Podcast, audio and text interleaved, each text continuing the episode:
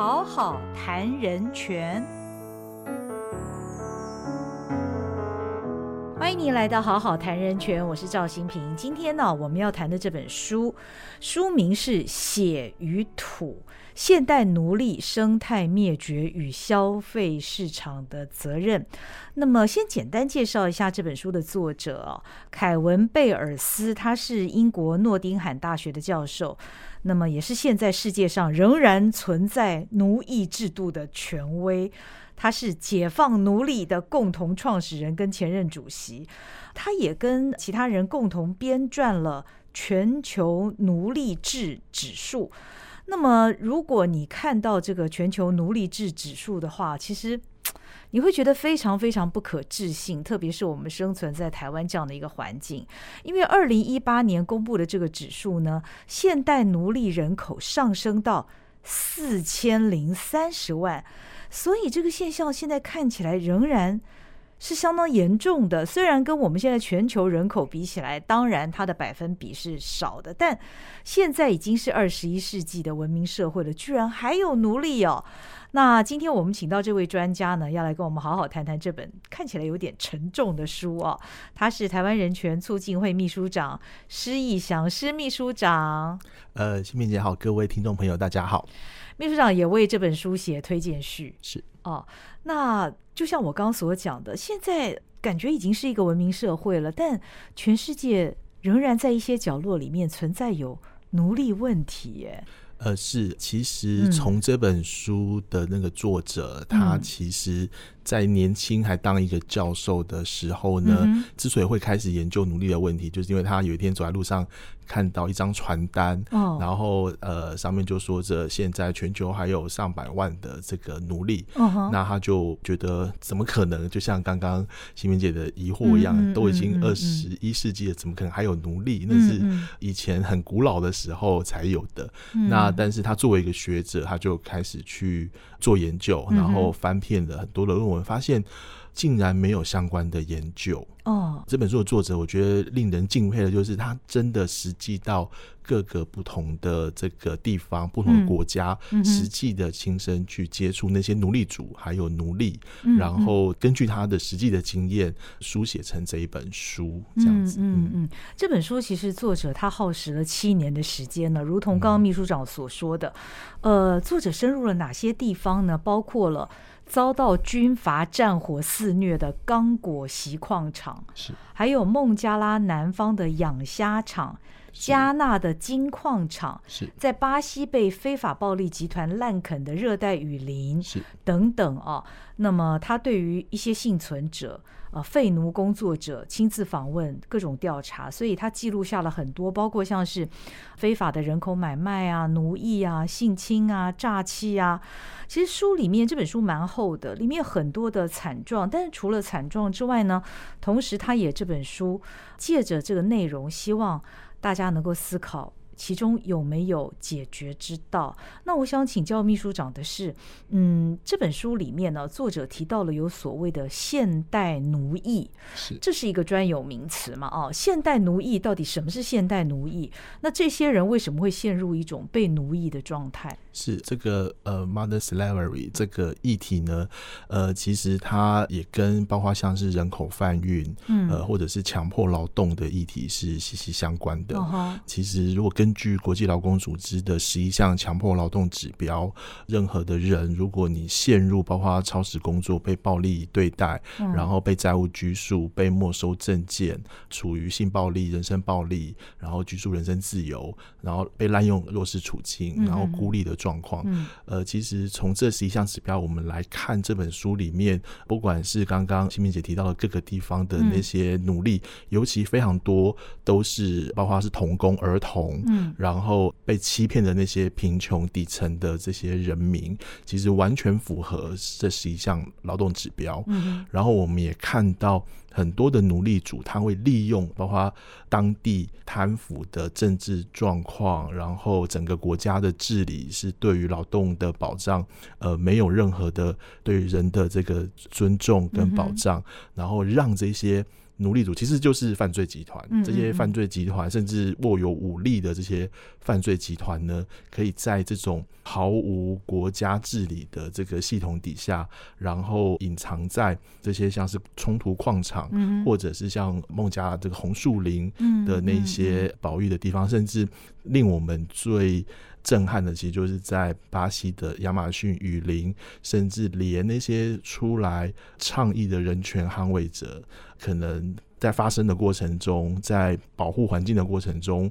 都会被当地的这些犯罪集团所杀害，所谓的这个呃所谓的政治暗杀等等的，其实这个就会是这本书想要凸显的，为什么现代奴隶会还持续存在，而且人数这么多的原因。嗯嗯嗯，刚秘书长所讲的，让我想到前一阵子发生像是柬埔寨那样的一个，不管是人蛇集团或是诈骗案。其实它里面是不是也有被奴役的这这样的一个情形发生，也算嘛，对不对？这绝对就是因为人口贩运，呃，其实有三种样态，像是劳力剥削、性剥削跟器官买卖。嗯嗯。那柬埔寨西港案绝对是包含在这个现代奴役里面的。嗯嗯嗯。那作者在这本书里面有一句话，他说：“只要有人的地方，现代奴役就可能发生。”哦，这两句话让人看了是觉得很触目惊心，但是看起来。应该也是一个事实。是我必须要让台湾的听众们了解，就是当我们在吃我们台湾美味的海鲜的时候，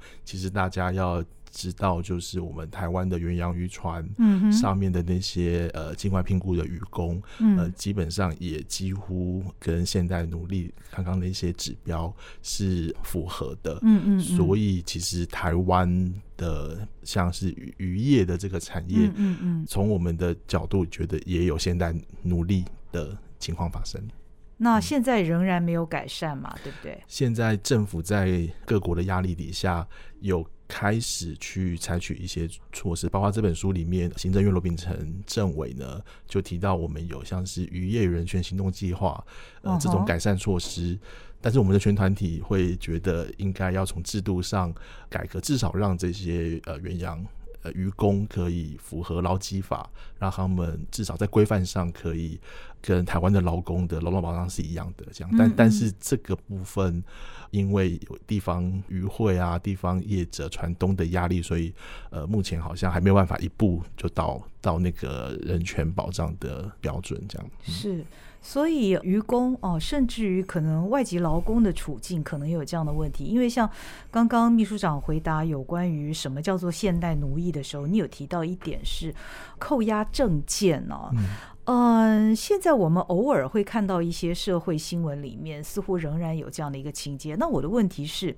因为这已经是呃落在那个所谓现代奴役的这个定义里面了。是。那么被奴役者，如果他是在一个知情的情况下，那这样子也算是现代奴役吗？这其实是算的，因为当我们在谈所谓的知情同意的时候，是在一个完全自由意志，然后他可以选择的状况下去做的那个选择，这我们说叫做知情同意。可是如果我们看台湾的这些来自不同国家的这些东南亚的移工，那如果你去看他们母国的状况哦，其实包括像是处境最糟的越南的这个移工呢，他们。如果要来台湾获得这个工作机会，他们一开始是要付出高额，将近这个六千到七千五美金，哦，大大约二十几万的台币，嗯嗯，才能来到这边工作。那其实很多的这些越南移工，基本上是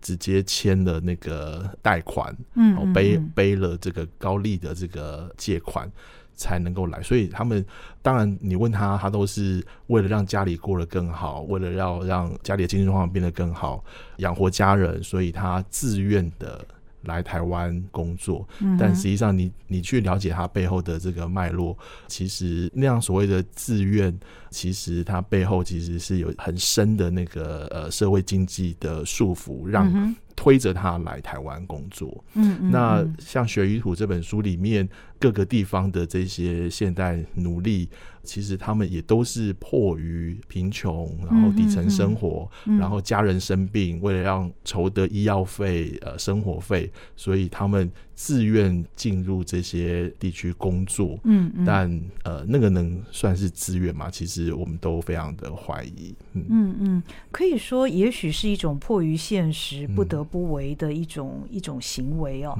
那我很好奇的是，因为作者在这本书里面，他去了这么多的国家。他记录下各种被奴役的惨状，但是他也希望读者乃至于整个社会大众能够思考奴役问题的解决之道。在这本书里，他提到了解决之道是什么吗？如果很多事情都是像刚刚秘书长所讲的，那些被奴役者，他也是因为迫于情势，迫于他的贫穷与困苦，他受迫，或者是说他有点半自愿的，在那样的一个被奴役的一个情况下。这样的一个状况有解决之道吗？好的，作者他其实有谈到那个行动的可能性跟解决之道，其实是有的，而且它可能关乎我们每一个人哦，在这整个全球产业链里面呃的角色。嗯作者在书的很前面做了非常精彩的一个分析，也就是他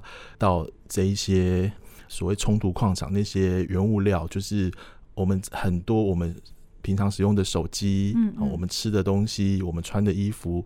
的这一些商品的产业链的最上游，嗯，原料的来源，原料来源，那奴隶就在最上游端这样，嗯，那但是消费者，当我们在使用这些商品，过着非常便利的现代生活的时候。我们其实完全不知道，呃，这些商品的历程，它中间经历过哪一些环节。但是作者就把这整个产业链从最上游到到消费者最下游端，整个那个历程，把它做了一番分析。嗯哼，那呃，改变其实就在这里，因为现在其实非常多的这一些品牌商，那些比较下游的这些企业。他们要面对很多消费者的压力，哦，主要就是因为呃，有越来越多消费者，他们不希望他们背负着这一种穿着呃有强迫劳动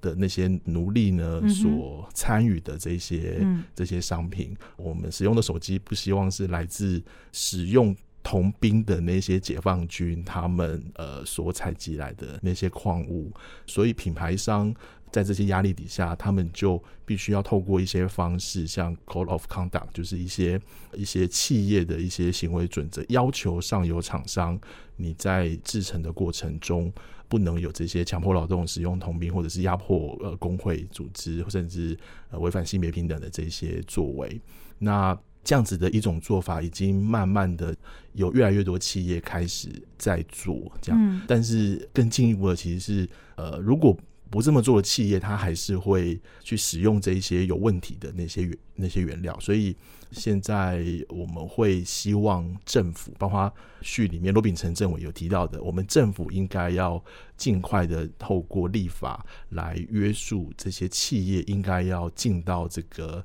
呃所谓的尽职调查，他要做人权的风险评估，然后他要去呃提供改善措施，然后如果有真的有人这个受到伤害，那企业也要提供救济的相关的这个管道，那这个是现在。比如说，有一些国家开始在做，但是呃，其实还它需要更多国家参与在里面，呃，才有可能真的去解决现代奴隶的问题。嗯嗯嗯，台湾在这个方面目前做的怎么样呢？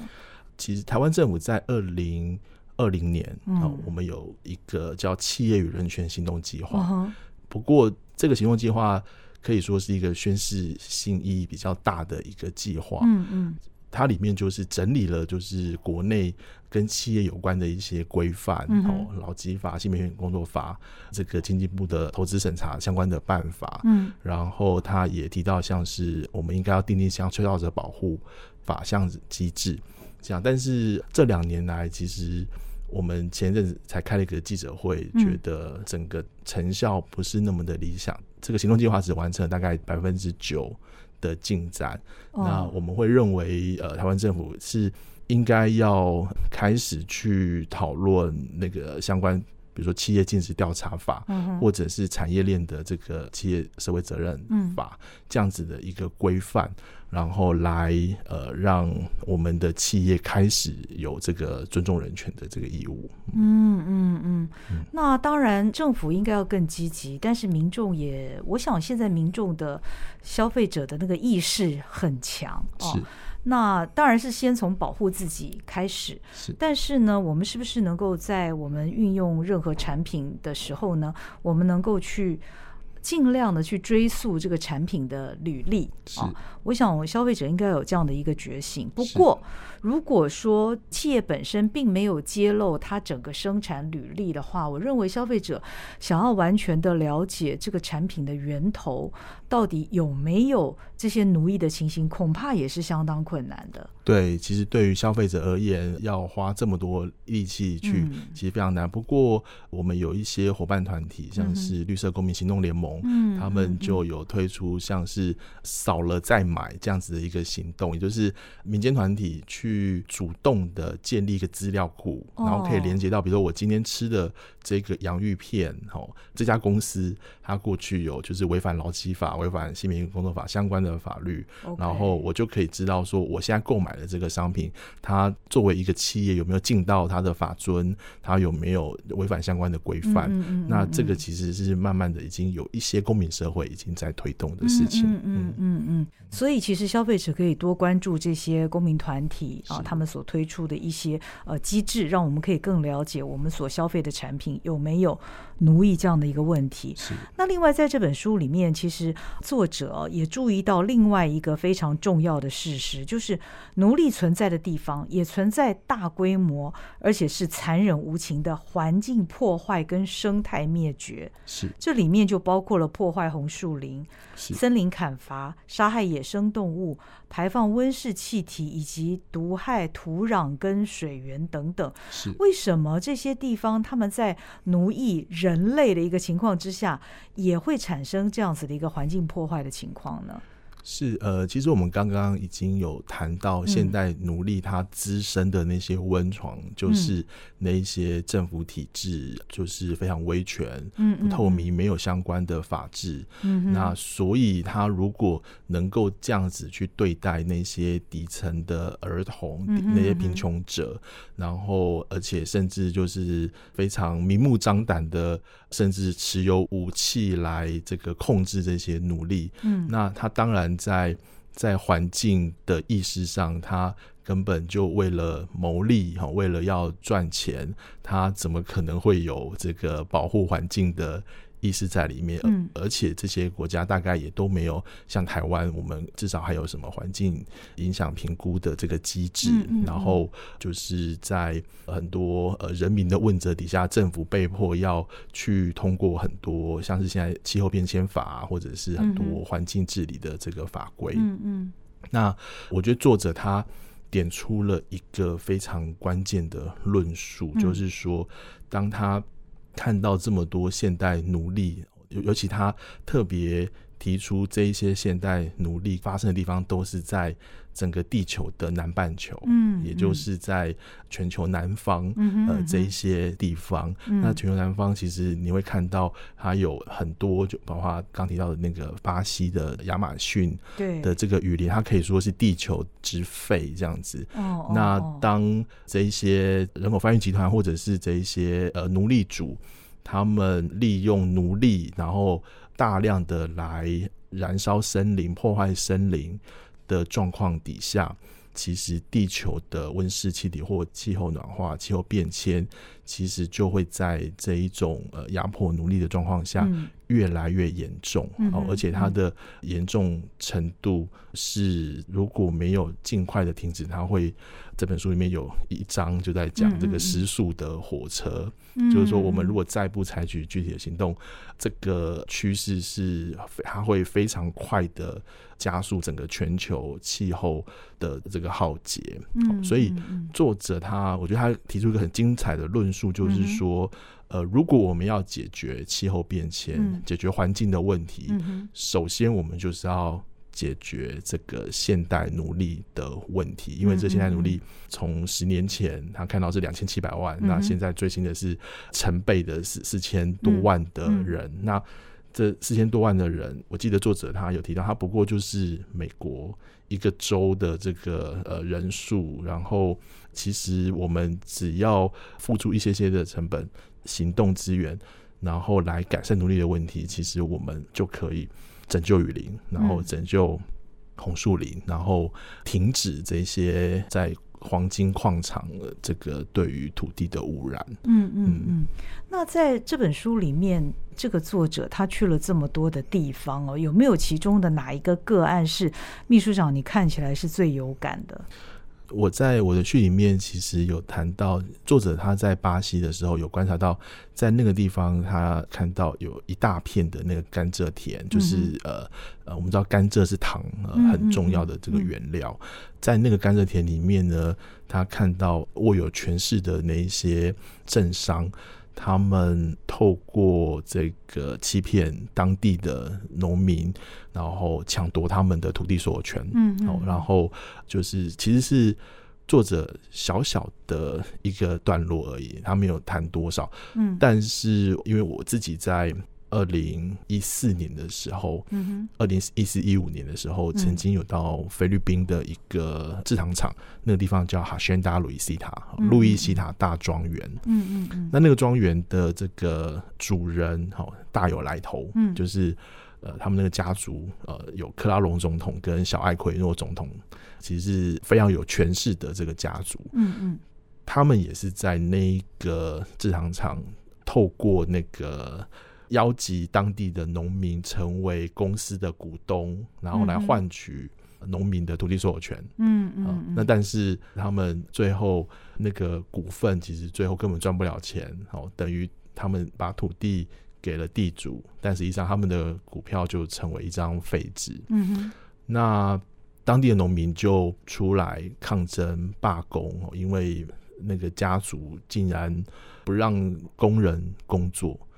最后，那个工人他们一个月只有九批索的工资。嗯，九批索其实，呃，如果你换算美金的话，根本不到一美金，根本就活不下去。所以他们就罢工。但在过程中，家族就派了军警来镇压当地七名工人，七名工人因此丧生。呃，对，所以我我当时候跟着动物人权学程的老师去做人权事实调查。嗯，就。了解到所谓底层的劳动者，当他们在面对这种呃压迫的时候，嗯，除了起来抗争，然后就是争取工人的权利，嗯呃之外，呃，其实别无他法。但是我们都知道，菲律宾的家族政治其实非常的。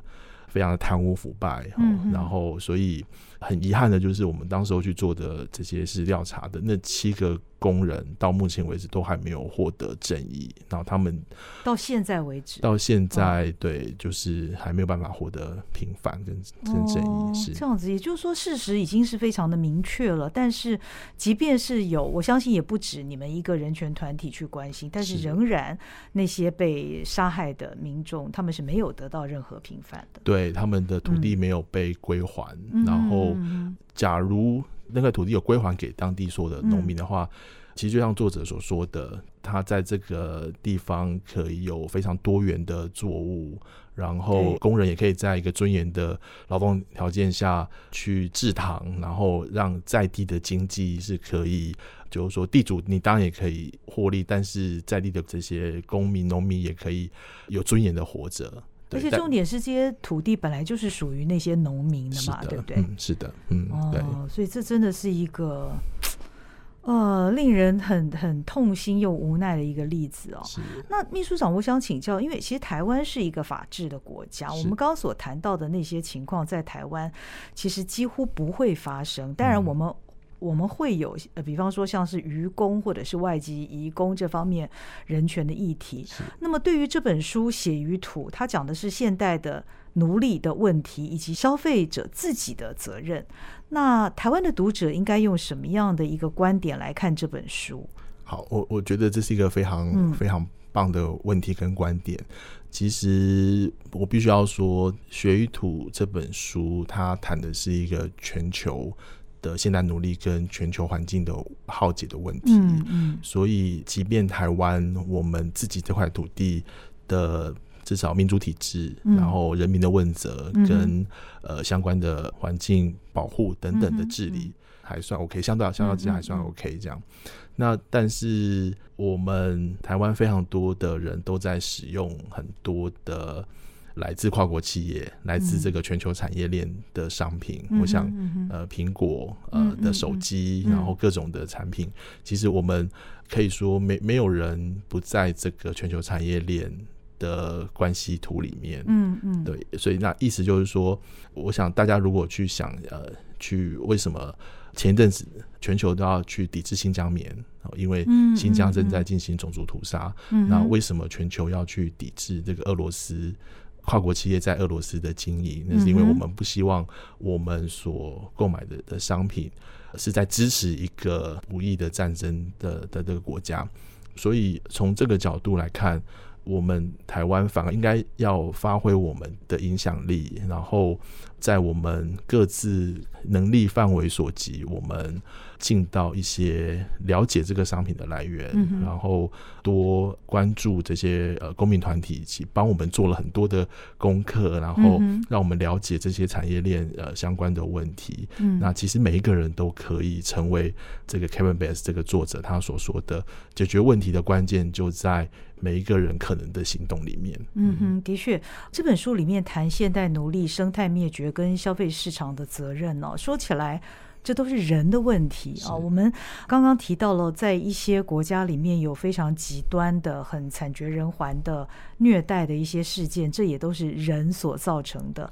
那虽然台湾感觉上跟这本书里面所提到的这个很残酷的世界，感觉上的距离似乎是遥远的，但毕竟我们都生活在同一个地球。虽然在我们生活的周遭可能没有这样的情形发生，但也许我们所使用的物品里面，它的源头就牵涉到了。现代奴役是极有可能，所以我想，第一个，我们先了解世界上现在仍然有奴隶问题，而且有四千多万的奴隶的人口，它是确实是存在的。而我们每一个人呢，除了知晓这件事情之外呢，我们也可以尽我们自己一点点的力量，从了解商品的生产履历开始，那到了解呃你所喜爱的或者是你所购买的这家企业它的呃公司治理呀、公司文化等等，我想这个都会让我们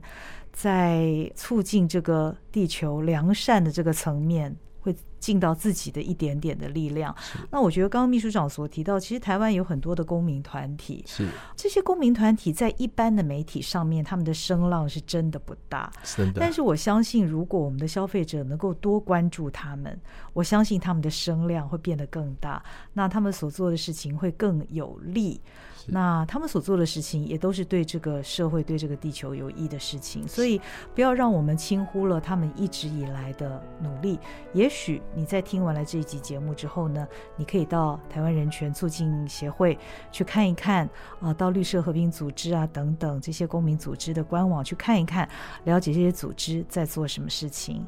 好，那今天也非常谢谢秘书长来到我们的节目当中，跟我们聊关于《协议土》这本书。谢谢谢秘书长，也谢谢你的收听，我们下期再会，拜拜，拜拜。本节目由国家人权委员会委托国家教育研究院与好好听文创公司共同制作。